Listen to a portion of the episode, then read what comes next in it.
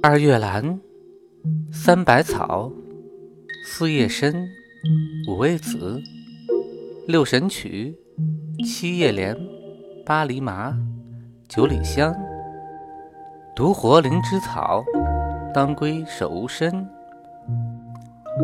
听百草故事，懂中药知识。何首乌的传说。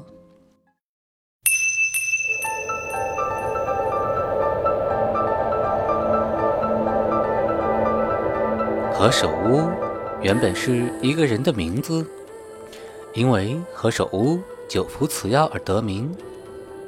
此药本名焦藤，对于它的来历，还有一个美丽的传说。何首乌，顺州南县人，他的祖父名叫做能四，父亲的名字叫做延秀。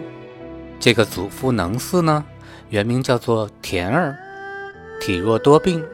不能生育，年满五十八岁了，还没有娶妻成家。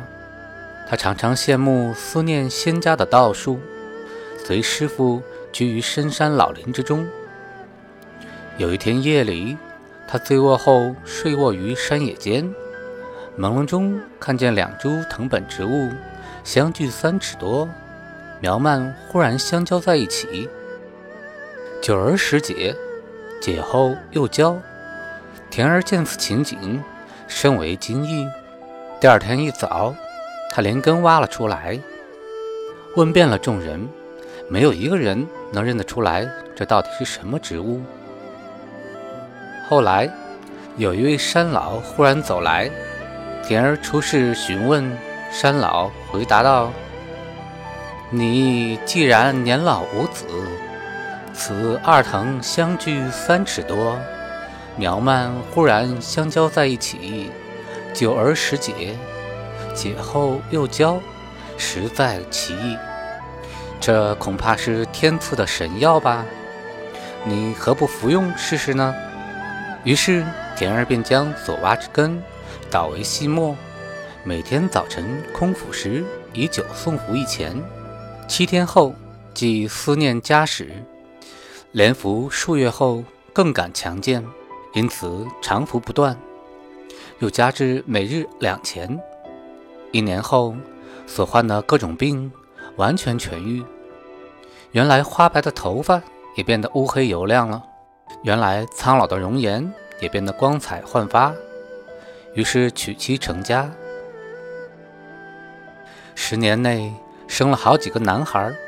于是就将本名田儿改为了能四。